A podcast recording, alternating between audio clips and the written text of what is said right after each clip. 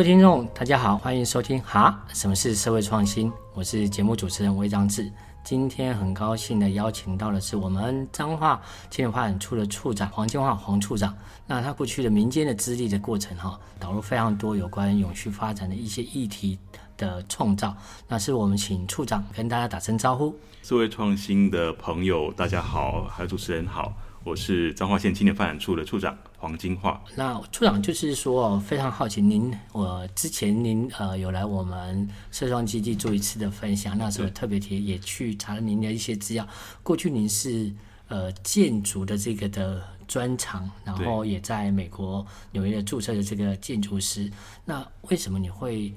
建筑好像跟包包好像没有那么大的关联？嗯、那为什么你会从建筑师，然后去做了这些时尚的这些的品牌。其实我的背景同时有这个建筑，然后都市设计，然后企业管理这样子。然后我在美国进修的时候，其实同时进修了 MBA，然后主修品牌管理跟创创新行销。所以后来我在美国考到执照之后，呃，进事务所，其实我呃都会我在执行呃建筑案或者是空间设计案的时候，尤其是企业企业主的时候，我都会很重视怎么样去呃去。探讨他的企业的文化怎么样导入他的这个企业的工作环境的一个设计。那甚至我在设计，嗯，精品的那时候设计 DKNY 设计香奈儿旗舰店的时候，我都会想要去了解怎么样创造一个独特的这个消费体验，在他的空间里面去帮助这个企业做到这个营收的成长。所以，我应该算是每次在想设计案的时候，我都同时会想软体的营运部分跟硬体的。这个这个这个这个对的的体现这样，所以所以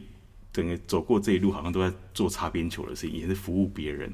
那自己就很希望说走到一个事业决策最上端，就是你本身就是一个品牌，就一条龙式的成就自己的。创意的想象这样，对，所以就是当时在美国念书，呃，跨领域的进入的经营管理的这个领域 MBA，然后跟建筑这个结合，所以你就会不像一般建筑师只从空间，而是把企业的文化的这个面向导入到这个当中，对，最终自己也去实现自己创了一个这个呃品牌，对。那这个品牌蛮好奇的是说，为什么是从帆布的这个角度成为你创作品牌？那这个帆布跟建筑跟品牌的那个关联？我写了两本书，都跟城市观察有关。那那时候在从美国回来的时候，大概十年前，然后就觉得那时候整个文创产业蓬勃发展，然后一堆小店，一堆人投入这个文创微型店家这件事情，然后我就看到觉得怎么铺天盖地的那种美学都很一致。很日式的，然后那颜色都是有点不是很饱和那种，有点刷淡的那个、那个、那个、那个风格。那其实我走过世界一大圈之后，尤其住了纽约、伦敦，我觉得一个城市的品牌，嗯，不是说城市，就来自一个城市的文创商品，它应该要能够被辨识的出来，它是来自于那个城市。那个在的城市的特色。那我觉得台湾的城市就是。五颜六色，招牌很多，然后其实很冲撞、很草猛的这一种、这种、这种很生猛的这些城市的色彩，嗯，它必须可能一般人觉得它可能很混乱、很丑，可是当我们这种设计专业的人投入的时候，我们会有那个能力去再诠释它，把它重新整理，会找到一个比较和谐的一种美学。嗯，那当时就看到这个街头上面这个条纹帆布，这种遮雨棚条纹帆布。是台湾的特色，对，我就觉得灵光乍现，到处都有，嗯、而且那个其实那个饱饱和的条纹，其实对我而言，它很经典，就很像是你看英国的时尚品牌 Paul Smith，嗯、大衣打开里面都是一条很对比色很强的。那我觉得欧美的绅士他们在穿衣服的时候都很敢用颜色，然后就是很巧妙的点缀一个这种透过配件、透过袜子、透过领带或风衣的内里、西装的袖口。从小地方就可以展现服装一些的特色，所以我就意外发现说，其实这这么日常，我们街头都可以看到这样的一个素材。可是它有机会，我把它设计的好，它有机会成为一种国际的经典，不是是这种文创小清新的这一种路线的这一种走法，所以。当时就觉得说，那就我来做看看吧。嗯，对，所以日常经典，我想是在台湾的这个包包的设计牌，算是一个蛮经典，而且是很成功的这种的操作。嗯、那后来在操作这个过程，因为过去当然都是用新的帆布包，那逐渐有好像有开始有看见跟其他的企业啦，然后透过帆布包的这个议题，透过跟循环经济有关啊、呃，去操作了一些、呃、内容。所以当时是什么样的机会之下，从呃日常的帆布变成经典的包包，然后再回过头来去看到这些循环经济的这些事情。我想，如同我一开始讲的，我希望一开始就希望能够找最在地的元素，可是却能够成就最国际的经典的一个这样的一个方向，就希望能够打国际市场。所以，品牌在疫情前大概成立了大概四年多的时间，我就是在日本也卖的非常好，然后常到日本、法国、上海这样去，还有曼谷去参展，然后也都得到很大的好评。尤其是这种饱和的色彩，其实我后来发现，呃，日本人也非常喜欢。日本的男生也很敢用颜色，嗯，那曼谷更不用说，泰国市场也不用不用说，可是谁知道会来个疫情？那所以等于是说，我们我们我们我们疫情前的生意是非常非常好的，然后在疫情呃之前一阵子，我们刚好决定就是说，我们不要再断货了，就是所有的辅料备料，因为我们所有的包含织带啊、五金扣要是我们自己定制的，那突然就疫情就来了。国外的订单也减少了，然后观光客也不进来，这样，所以就你必须想到一个另外一种生存方式是，当你绝大部分百分比只在国内市场的时候，你要怎么办？嗯，那国内的消费市市场是不太支持这个这种所谓的设计品牌的，嗯，所以我只好找到一个方式，是我的类似的材质，然后同时又解决。嗯，我长期以来因为做了品牌之后，参与很多这种展会，嗯，发现这些展会的这些呃广告输出物都很浪费，三到五天就撤下来，对，量又很大，对，量到很大，然后等于是说，我觉得如果我可以帮他们解决这个痛点，他们也不知道展览完之后要丢去哪里，然后又要把场地净空，所以等于是说，如果你提早跟我们合作的话，然后加入我们这个计划，我们可以在你活动宣传期期期间就可以宣传这个。有一个周边商品，你不会马上得到，嗯，可是你就是之后会做成这个东西。所以这个的方式就是我们去看你们的网站，其实有好多呃令人感动的一些的故事。嗯哼，呃，像那个 IKEA，我想从那个影片可以看到，就员工当员工拿到自己策划的活动后，变成你们那个经典品牌的这个的包包，应该都会蛮感动的。嗯哼，这些企业当时怎么开始有去做这些的合作？呃，这个计划一开始是透过募资平台开始的。那开始启动之后，我们也蛮讶异，就是突然有一堆企业或者是团体跟我们联络。所以原来我更证实的说，这确实是很多就是惯常使用这些输出物的公司或者是策展单位，他们就是有这样的一个不知道怎么解决这些事情的问题。单纯一开始都只是想要捐给我们，啊，可我们就觉得说这个很头大，如果。如果到时候我们在零售通路上面也没有办法做得那么快的话，不见得，它就永远一直变成是从垃圾场变成堆到我们办公室。对，那后来我们就开始去跟这些企业谈说，那有没有机会，我们帮你定制、刻制，是跟我们联名的方式去做成你们的特殊计划的贵宾礼赠品，或者是你们帮每年度都有这种对于偏向弱势小孩的一种，不管是书包的帮忙或者什么之类的。所以开始有这样的一个，本来我们要解决别人的痛点，后来可能隐隐隐然会变成是我们的痛点，后来就结合这两个痛点，变成是说，新的那你把它新的商品的，你把它买回去吧。对，所以这后来真的这个买回捐赠再回购的概念，甚至是还没有生产这些输出物的之前，只要主视觉一出来，他们整个规划整个场布的时候，就会先让我们知道说，他们这次预计会有几块布。所以大概已经知道会有多少量的包包，后面会会先看我们已开发的款式，或甚至是我们跟他共同开发出一个新的，然后就用线上预购的方式，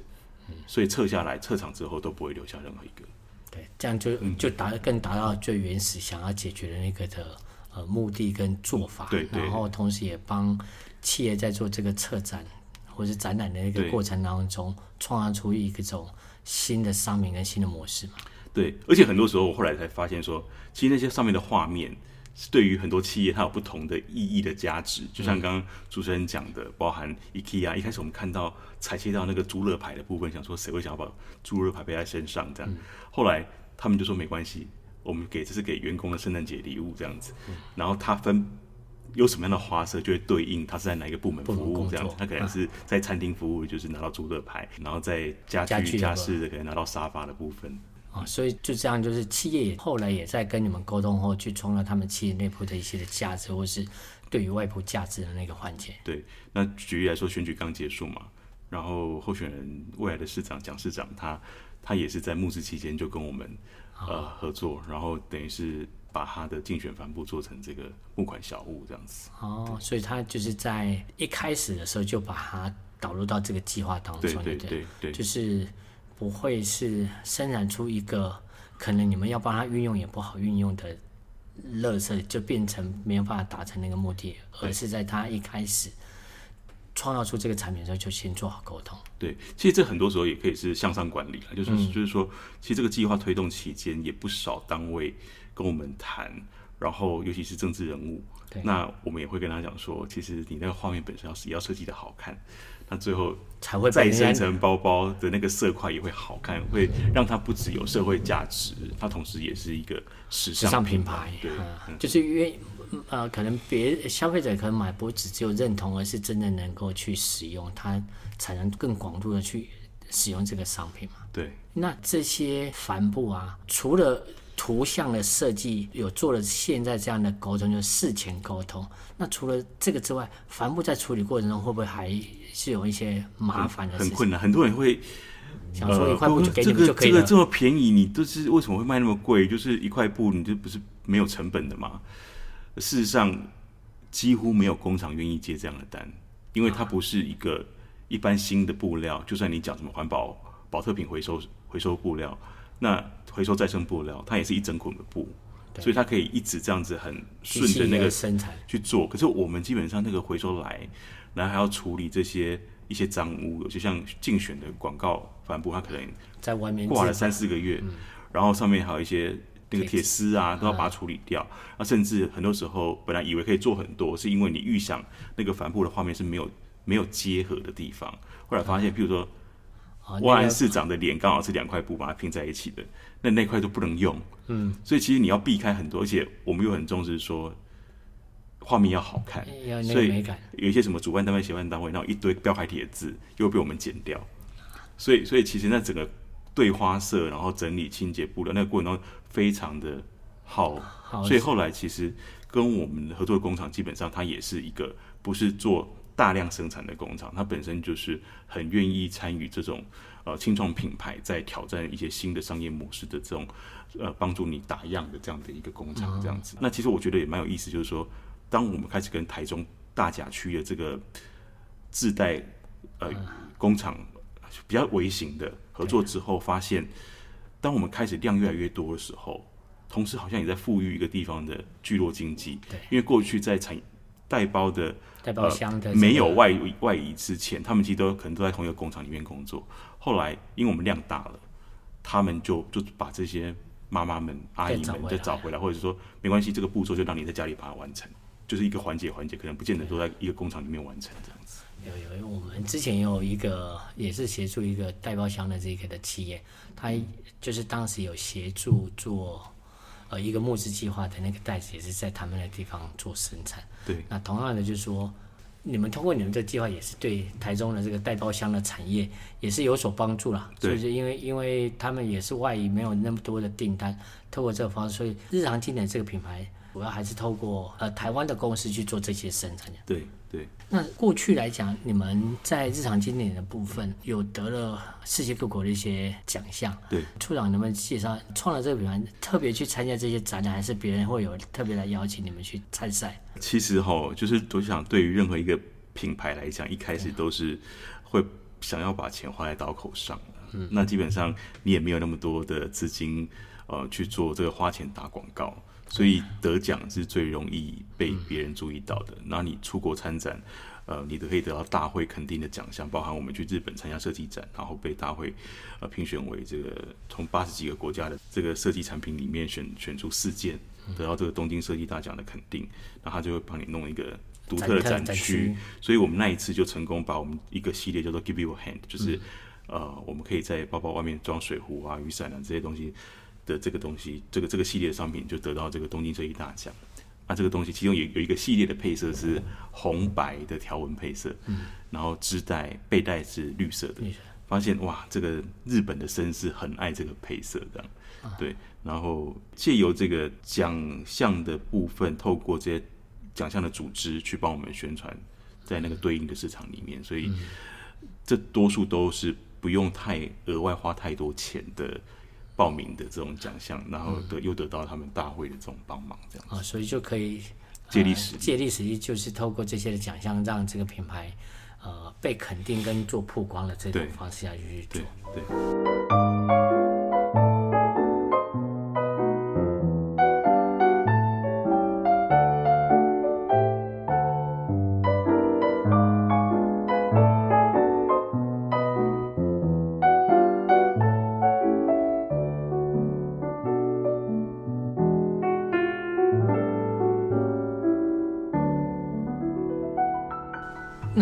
外一个是从日常经营，还有一个日常野草。对，那这个野草呃，怎么会包包好像跟草无关？呃，其实当初一开始的我的我的合伙人，他本身的背景是园艺跟这个餐饮的。那那其实当初也是希望我们店里面，我们就一直觉得说应该有一个一个概念店的的这样的一个一个呈现，所以我们会希望客人进来之后是有机会坐下来听我们聊聊品牌理念的。然后我们就想说。延续日常经典是翻转被低估了这样的一个路边遮雨棚的这样的一个素材，台湾的茶饮里面有没有什么素材是也是被严重低估的？我们就想到青草茶这个东西，然后过去青草茶又觉得很廉价的，在那种像台北就是龙山寺旁边那种青草巷里面这样一罐一罐的这样被卖，啊，它是这种熬煮的，熬煮会很苦，所以就会加冰糖，嗯。然后还要冰镇，所以你瞬间不会觉得很腻。对，那我们觉得那很不健康。我们觉得希望说，这个东西有没有机会被翻转，然后用西方人也能够懂的一种品牌诠释方式，让他们也能够接受过去这些其实对于也不要讲疗效，可是对于我们这个这个养养生是非常好的这些这这些这些啊、嗯、自然就会生长出来这些这些这些花草，然后去创造属于台湾人的花草茶。那当时我们的一个概念就是，我们创造了一个角色叫炼茶师。那我。那西方人有炼金师嘛？嗯、那时候我们在跟西方人解释说，这这个东西就是把很没有价值的东西也炼出价值。那那很有趣的是，当疫情前，很多人来到我们店里面，外国人都会买我们一盒一盒的这个茶包礼盒，因为我们取名也很苦手，就是什么免焦虑啊、不孤单啊、去烦恼，那什么都是 free。比如说不孤单就是 loneliness free，、嗯、然后他们就会觉得，哎、欸、，free 也是祝福的朋友可以得到自由。或者说你可以免去什么样的东西，就有点像他们拿到那种一在国外的中国餐厅会拿到那种 fortune cookie 一样的一个、嗯、一个概念，所以所以用这个转译这个西方人能够懂的那个语言，那时候在我们在推广国际市场的时候也很有帮助，这样子。嗯嗯。啊，所以说原本只是一个希望招待客人或是让他停下来的这个，然后最后把整体的品牌精神跟呃野草做一些的呃链接，然后两个品牌看似。完全迥异，对，一个是大荒原的那种意象，一个是比较多都市的，对对对对。但是它这两个通过您的这样的解释，它就是很巧妙的呃结合在一起下去去做。对，就是我在我虽然我我那个建筑师魂，就是希望能够不管今天面对是一个建筑老房子，或者是一个衰败街区，我喜欢去挑战那种被认为很没有价值的的东西，然后创用创意去赋予它更多的价值。嗯。对，所以像刚才讲的就没有价值，像 Rebirth 的这个的方式，嗯、它就是把原本都会被丢掉的帆布，嗯哼，啊，重新创造出这些价值。那这些价值又帮企业本身在谈永续经济的部分，也给参与的这个的企业给予他的一些的价值。我认为它最这、就是最有感的 ESG 落实方式，因为他们都会在赋予它。譬如说，他们在举办那个活动的时候，曾经倡议过什么样的价值？嗯，然后我们有一个出生证明吊牌，上面就会记录，这是我们这次回收是什么样的活动，嗯，策展人，然后日期什么时候，等于是在回溯，嗯，那个时候他们曾经倡议过的事，啊，也蛮有趣的。譬如说，嗯，我们没有意识到说，两年前吧，那时候第二波疫情爆发在万华的时候，是，然后刚好那前一年我们参加万华当地的这个青山宫绕境的这个文化庆典，对，然后那是文总举办的。然后他们就希望我们去参加，因为我们是外万华在地的商家，嗯，然后我们就回收他的那个邪灵溃散的帆布。啊、结果第二波疫情在万华万华爆发之后，我们就想了一个东西，就是我们跟青山宫合作，就是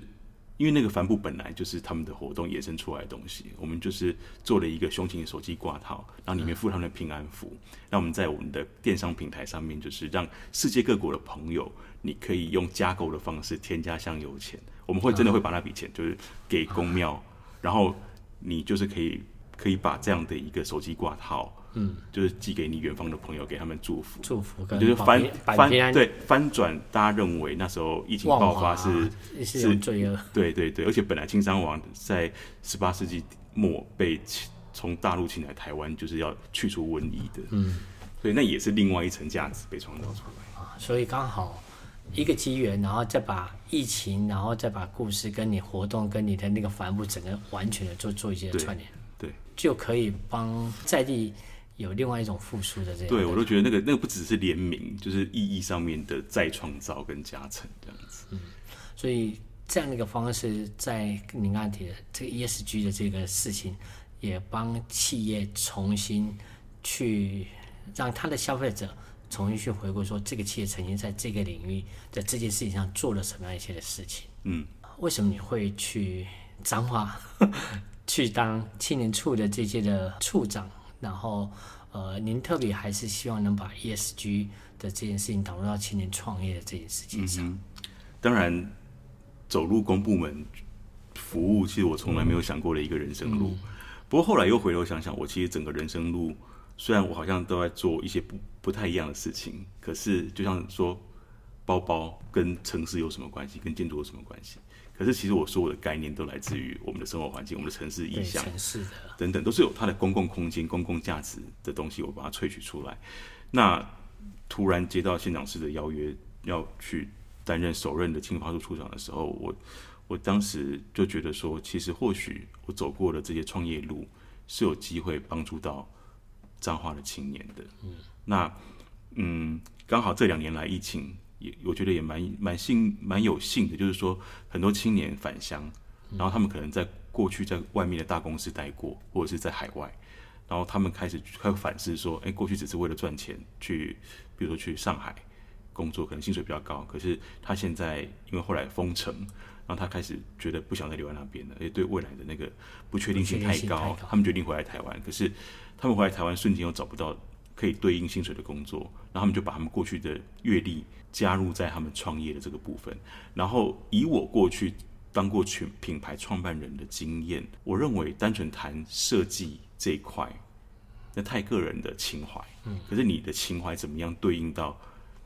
可以大量采购你的东西的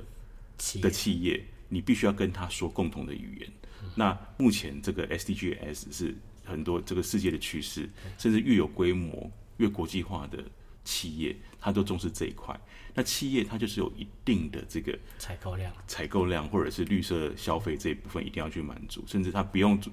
做太多内部的整个体制的转型，他只要负责采购，对，它就有办法满足部分的这一些企业社会责任的。所以我会认为，如果我们的彰化的青年他们创业的时候，能把 ESG 对，相对于像是很大企业，它可能瞬间要去改变体制，从公司治理，那可能很像是一只一只恐龙，你要改变它太难了。嗯、那青创企业，如果你一开始在想你的商业模式的时候就已经导入这个，嗯、其实你在创业的路上，你就可以对接大企业的订单，嗯、那你就可以更稳健的壮大。那这部分是我确实在这一波国际趋势对于这个 ESG 的这个热潮上面，我是受惠的。所以，我认为这个部分，我也是希望能够帮助到彰化青年。嗯，这个就好像我们现在台中的社会创新实验基地，我们也是这两年疫情的这些的因素跟呃企业对于 ESG、CSR 的重视，呃，也跟处长一样，就是我们今年在台中的社会创新实验基地，我们也是朝向扶植进驻的团队跟企业的 ESG 做一个比较好的对接。嗯，那。希望企业不要只是从，呃，可怜同情的角度去看待这些团队，而是团队能创造出，呃，企业想要做 ESG 的，呃，共同合作的平台的那个的价值。啊嗯，而且这个很有趣，就是当你开始不是只是买手创作，比如说哦，我年度到了，我一定要再开发一系列的商品或者什么的，你是因为企业知道你在做这件事情，他会来跟你共同讨论出，哎，适合他们的商品，适合，嗯，就是融合你的理念，一样是回收再造。对，譬如说我们后来，呃，航空航空公司在找我们，他们就说，哎，其实我们不一定要用帆布啊，我们机上太多一次性使用的商品，甚至都没有用过，只是因为年限已到，就必须汰换掉，比如说救生衣，嗯，然后我们就跟我们讨论，可不可以用他的救生衣。再制成很多机上的过夜包、小吊饰什么什么之类的，嗯，所以我们因为譬如说跟航空公司的合作，我们又开发了更多的商品，而且这部分是跟企业共同开发出来，也满足他们就是保证保证全数全数回购，然后变成他们机上的最夯的商品，变成上架之后都卖完了，因为这个东西。呃，可能它本来只有他们有的材质跟的规格，然后别人不会运用，但是你把它变成在 ESG 的应用个范围内，那别的地方都没有，它可能就在这个地方才能找到。对，